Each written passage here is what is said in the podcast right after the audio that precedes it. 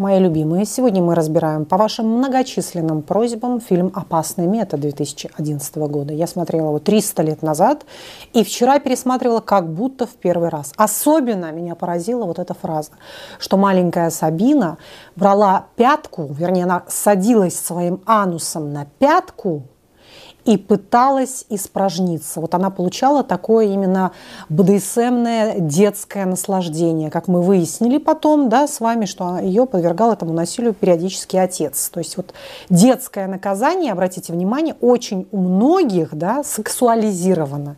И вообще среди моих пациенток и клиенток было очень много историй, где рассказывались стыдливые, вот как будто бы родитель или нянечка, воспитательница пытались пристыдить, что ли. Не просто бить по, по жопе, а по голой жопе. Не просто поставить в угол, а предварительно раздеть и в голом виде поставить в угол. Раздеть, поставить на подоконник, стоять перед всеми детьми или перед детьми, которые будут спать в обеденный сон, пока все спят. Или раздеть и поставить на стульчик. Или раздеть и поставить на коленки на горох. Да? Вот очень часто это было именно сопряжено, сопряжено с каким-то таким, ну что ли, педофилическим а, оттенком, подтекстом таким, да, что формирует вот эти мощные, кстати говоря, те самые якоря, когда клиент в дальнейшем удерживает одно чувство с другим. Собственно говоря, чем и страдала наша Сабина. Давайте посмотрим, да, Шпиллера. В дальнейшем она сама уже выучилась на психоаналитика. И действительно, очень часто из пациентов получаются просто прекрасные психологи, замечательные психоаналитики, и это является одним из таких, ну я бы сказала, даже основным методом лечения. Ведь на нее повлияло именно то, когда Юнг ей дал эту игрушку. На, играйся. Она начала в это играться, все это был путь к излечению, так сказать. Я, я проделывала все время то же самое, такие же вещи. Значит, а, я уже забежала вперед, соответственно, немножко давайте отмотаем назад. Какая была хронология событий? Девушка молодая, очень такая из богатой семьи, ей было лет 18, она была девственница, да, поступает на отделение с психотической истерией. Вот что мы видим.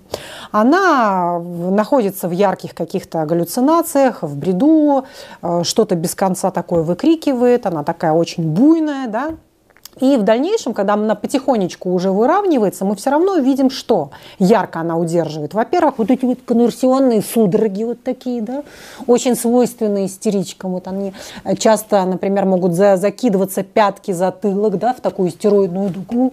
Дальше. Мы видим ее бесконечная попытку привлечь внимание. Там, например, да, театральность такая, играть с едой валяться в грязи. То есть она всячески берет, вот как артистка, актриса, вообще, чтобы все, весь персонал крутился исключительно возле вот этой персоны. Такая избалованная стероидная девица.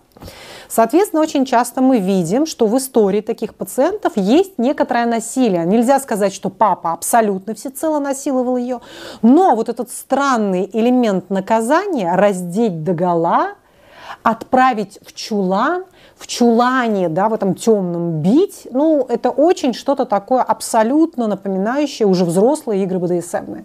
Собственно говоря, в дальнейшем она и продолжила играться со своим уже врачом, да в этот БДСМ. Соответственно, вот такая ситуация. Далее, что мы видим? Мы видим, как Юнг начинает ставить на, над ней эксперименты очень интересные. То есть он пытается исцелить ее вот этой беседы. Он подходит к ней не просто «я твой врач», а он подходит к ней как «я твой друг». Я хочу вести с тобой исключительно такой сократовский диалог, светские беседы, философствовать о чем-то. Я тебе ничем не угрожаю, не собираюсь тебя пичкать никакими вообще психотропными препаратами, давай просто говорить по душам. Все, будем с тобой вот прогуливаться по лесу, так сказать. И очень быстро он понимает, что ее нужно привлечь непосредственно к тому, чтобы она взяла на себя эту роль, на себя эту ответственность и попробовала себя в качестве психолога. Да? И она сначала в чем-то ему помогает, как будто бы как его такая лаборанточка, а потом уже в дальнейшем да, поступает учиться и так далее, и увлекается всецело, страстно заходит вообще в этот мир психологии, психотерапии, психоанализа. Вот все то же самое я проделывала со своими клиентками. Как только Но не со всеми, конечно, исключительно с теми, у кого были эти потребности, я чувствовала в них эту любовь к психологии, к желанию в этом а, быть, учиться, интересоваться, читать, смотреть, узнавать.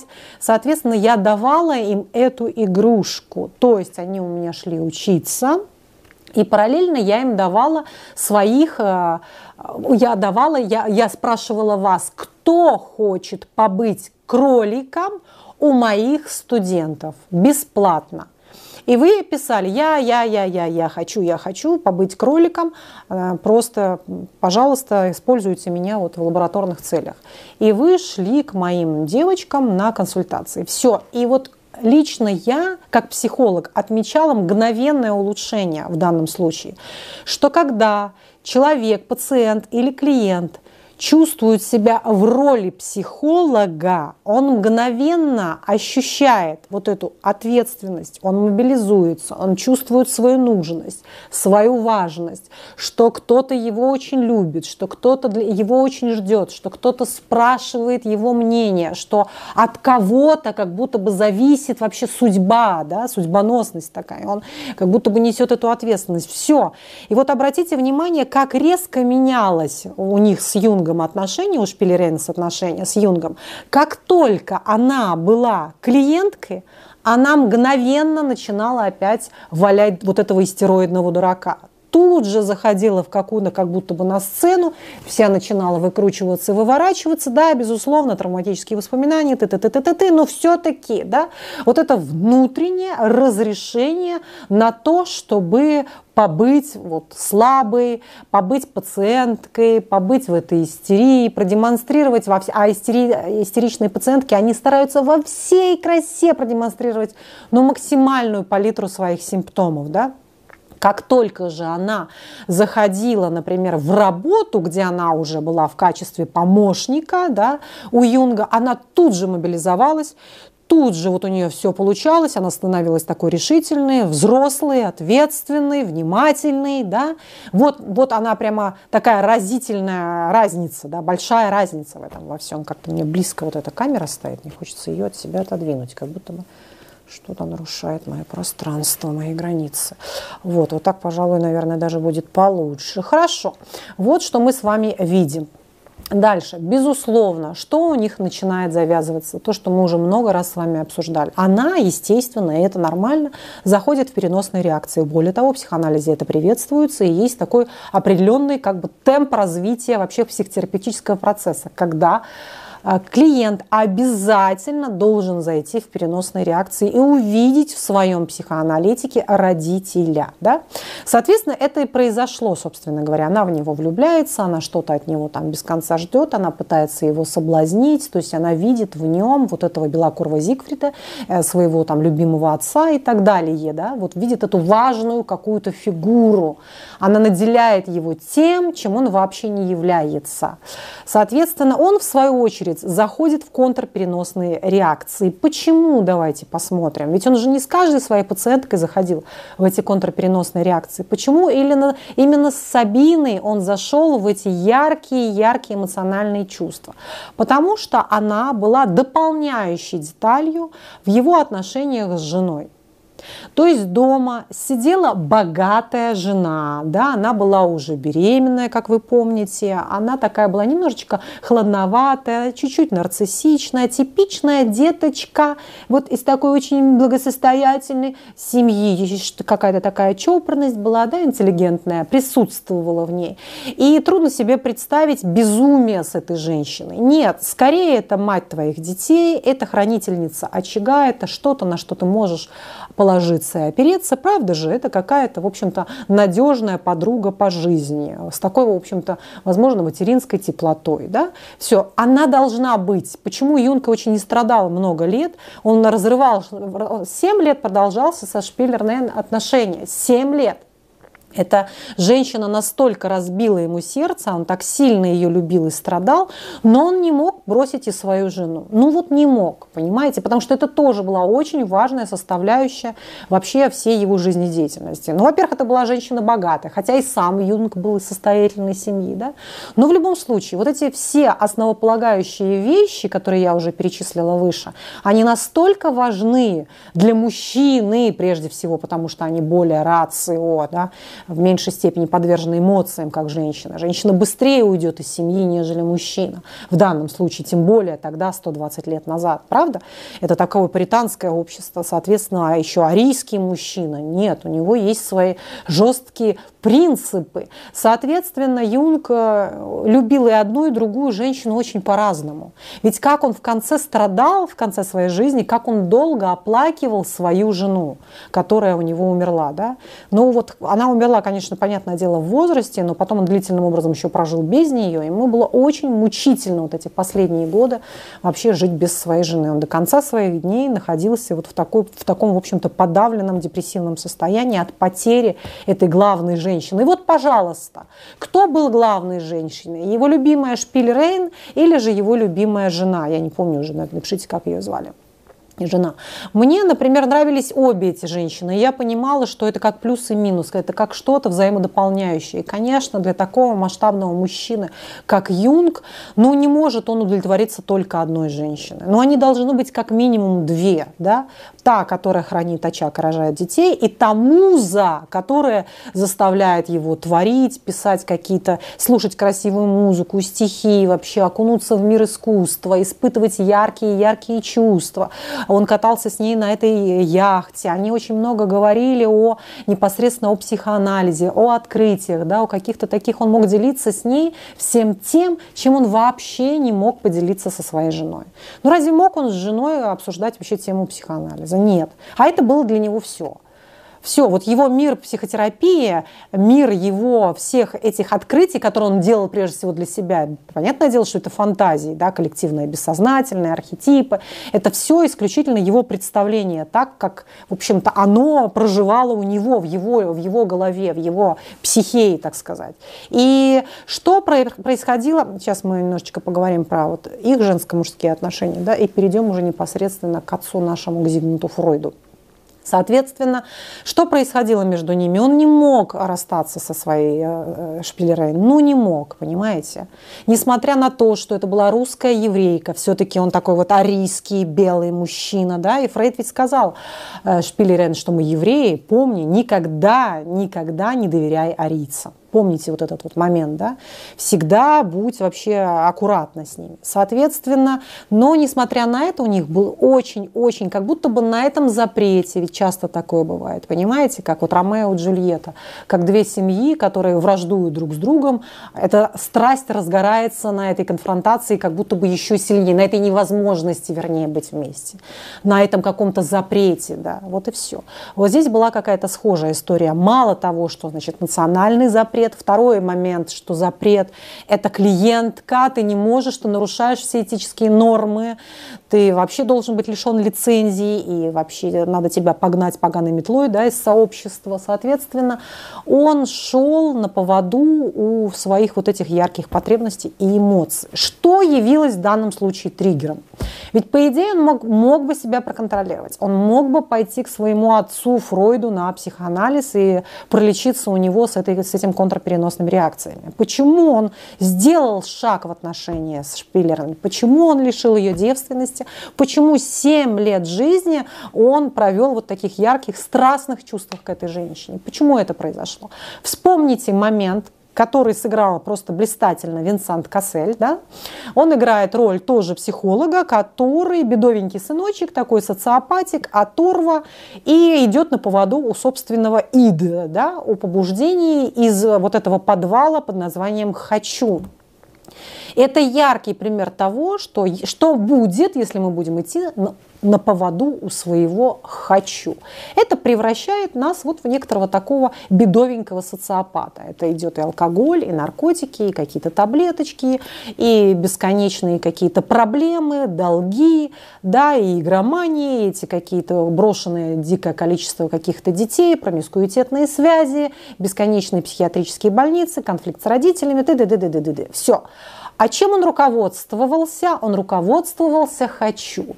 И вот насколько он был такой, ну, что ли, харизматичный, как, собственно говоря, многие социопатики, да, насколько он был харизматичный, что он быстро внушил Юнгу, не проходи мимо колодца, не напившись. Да?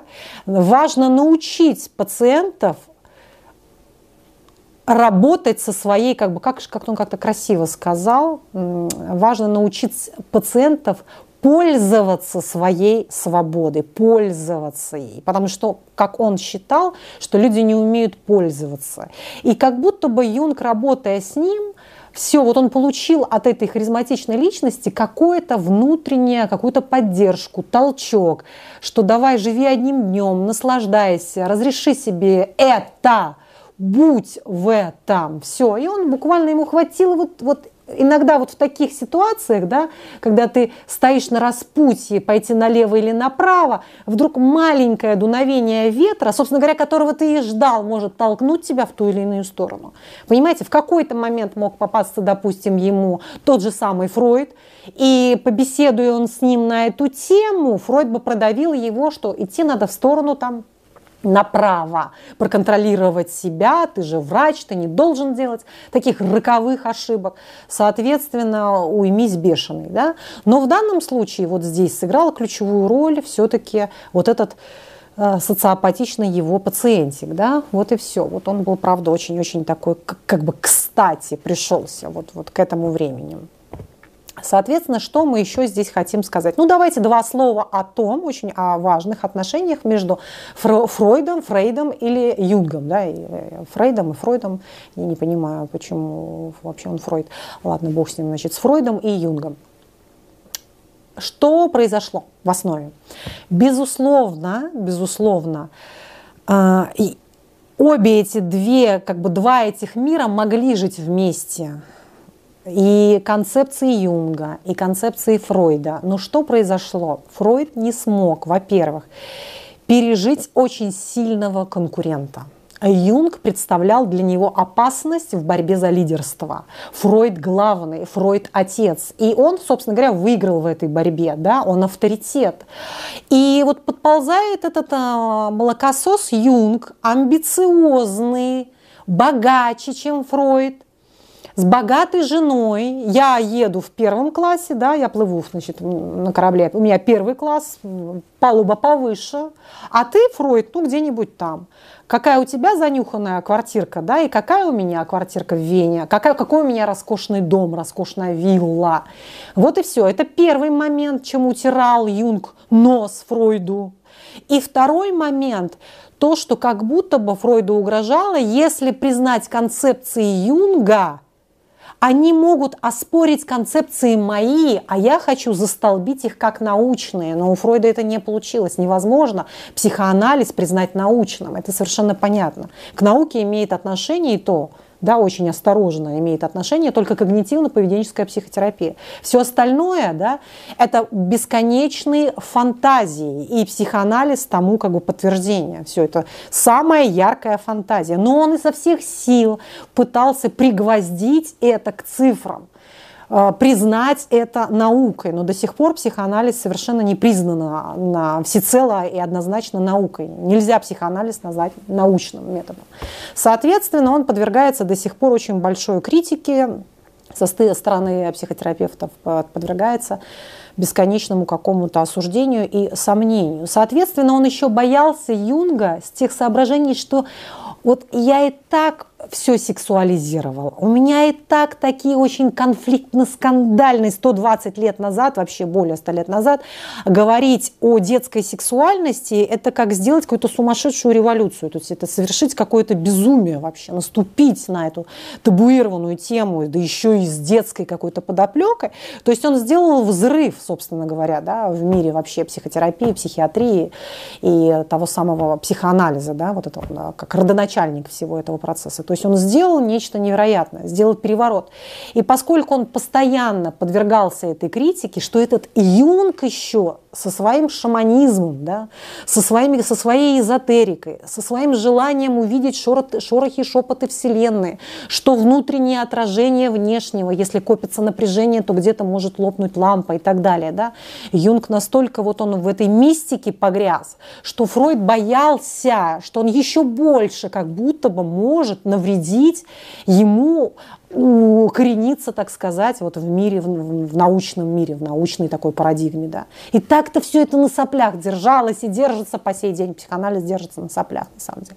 Несмотря на то, что мы абсолютно точно видим, что это очень глубокий метод э, психотерапии, что э, вообще идея, вот эта концепция детской, детской сексуальности, те же самые анальные фиксации, ну их вообще нельзя отрицать. Вот когда вы слушаете, я вам рассказываю про анальников, вы говорите, боже мой, да, но это просто полная копия описания моего там молодого человека, молодого моего мужа. Как можно отрицать его? Как можно отрицать психоанализ? Да, его вроде бы невозможно отрицать. И вместе с тем к науке он не имеет никакого отношения. Вот и все. Вот она и есть вот эта психология, вот эта душа, что ее не потрогать, ее не измерить. В этом и есть вся сложность, в этом и есть вся проблема. Соответственно, всякого рода любые психотерапевтические направления всегда будут осмеяны, гонимы и так далее. Вот. Исключительно когнитивно-поведенческие клиническая психотерапия, она вот одна там вот в научном мире. Все остальное идет огромный, огромный, огромный ну, в общем, разрыв с другими какими-то терапевтическими, психотерапевтическими направлениями, и психоанализ, в общем-то, в их числе. Вот и все. Соответственно, Фройд еще боялся вот такой какой-то ну что ли, подвергнуться вообще окончательному вообще того гонению да, его из значит, научного мира, чтобы утратить всякую серьезность. Вот. И Юнг ему этим очень как бы угрожал. Ну и вообще сместит его с трона он же как бы, он родоначальник, он главный. Вот как он сказал, так и будет. И всякие другие мнения, они могли его как бы, ну что ли, загнать в сомнение, убрать вот эту вот какую-то уверенность в себе, потому что он был гуру, он был отец, он был бог, он был безумно харизматичный. И я сказала люминий, значит люминий. И э, вся парадоксальность сложность заключается в том, что если вы хотите утвердиться вообще на века, то именно так и нужно поступать, так, как поступал Фройд. То есть ты стоишь на этом, да, и очень твердо, категорично это отстаиваешь. И тогда ты имеешь шанс зайти в историю навсегда. Все, вот как родоначальник той или иной точки зрения. Понимаете, в чем дело, да? Собственно говоря, вот и что и говорил про него Юнг, что ну невозможно его как будто бы переспорить. Ты вот как какой-то кролик, как адепт, послушный какой-то мальчик, бесконечный ребенок, слушаешь его и следуешь за ним, и тебе приходится отказываться, да, в общем-то, переживания Юнга, тебе приходится отказываться от всего того, что ты сам, да, что ты сам открыл, что ты сам понял. То есть тебе приходится отказываться от собственных идей, от себя, от собственного мнения и растворяться в нем, да, в этой божественности. Все. И это действительно так растворяться в этой божественности. Ну и Фрейд вот так совершенно нарциссично, я один на горе, да, я вот такой мощный и масштабный, шел вперед, все. Но лидер он может быть только таким, безусловно. В противном случае, если бы он слушал всех своих учеников, если бы он, да, ты прав, я не прав, как бы признать, что ты прав, это в каком-то смысле признать, что ты не прав, правда же? Вот и все. Поэтому вот у них были очень непростые такие отношения, и в конце концов они были вынуждены расстаться да, на такой не очень хорошей нотке. Ну, что делать? Вот и все. Один пошел своим путем, второй пошел, в общем-то, своим путем. Все. Что еще мы с вами не затронули в данном случае? Так, ну вот хорошие фразы. Только страдавший может исцелять. Да? Как познать жизнь, если ты, в общем, не прошел через эти страдания? Дальше, вот, например, опять же к Фройду. Да? Я не буду рассказывать свой сон, чтобы не утратить, чтобы не уронить свой авторитет. Все. Вот даже эти вещи он не позволял себе. Хотя, казалось бы, боже мой, но это же твои коллеги. В чем проблема? Возьми, расскажи свой сон, расскажи о своих страхах. Нет. То есть я крутой и точка. Все. И это неоспоримо. Дальше. Мой нареченный отец, видите, он его так называл. Ну вот и все. Значит, нельзя увлекаться умозрительными вещами. Вы подвергаете нас всеобщему гонению со стороны сообщества. Да? Вот ему говорил Фройд. Ну ладно, в дальнейшем что мы с вами видим? А, немножко про БДСМные отношения. Вот важную деталь хочется отметить, да, про то, что мужчина находит в любовнице, особенно в такой стойкой любовнице, все то, что ему очень сильно не хватает в своей жене. Каким Юнг должен был быть со своей женой? Хорошим мальчиком, да? вот послушным, покладистым семьянином. Но всецело же он не такой, в нем есть самые разные побуждения, и садистические в том числе. И когда он встречался со своей Он э, ее, опять же, по ее просьбе лупил. Но если бы он сам не хотел этого, разве бы он ее бил? Соответственно, в нем разгонялась вот эта мужественность, да, власть, садизм, самовыражение вот в этом кнуте, как будто бы, да, кто здесь главный. А когда он приходил домой, он должен был раз, и вот как мышоночек пошел такой аккуратненький, подавлять вообще в себе всякую страсть, всякие какую-то там, всякую агрессию, всякую власть и так далее. Потому что он жил с дочерью там очень-очень-очень там богатого человека, перед которой он как-то должен был на цирлах, да, восседать, так сказать, ходить, вернее. Что еще мы с вами не рассказали? Ну, в общем, в целом, видите, какой-то длинный, по-моему, ролик получился, мне кажется. Нет, разве? Короче говоря, вот такая вот история. Вот такая вот история. А, ну и все. В дальнейшем она поехала э, Шпилерейн, да, поехала, уже уехала из Швейцарии. Вообще, как можно уехать из Швейцарии в Россию? Вот скажите, она же русская еврейка. Она, соответственно, жила в этом самом, как его, она с Ростова-на-Дону вообще. Соответственно, вот Сабина Николаевна, папа Коля у нее, кстати. Папа Коля, Сабина Николаевна Шпилерин. Поехала она, соответственно, а, обратно вернулась в Россию, ну и все, ну и все.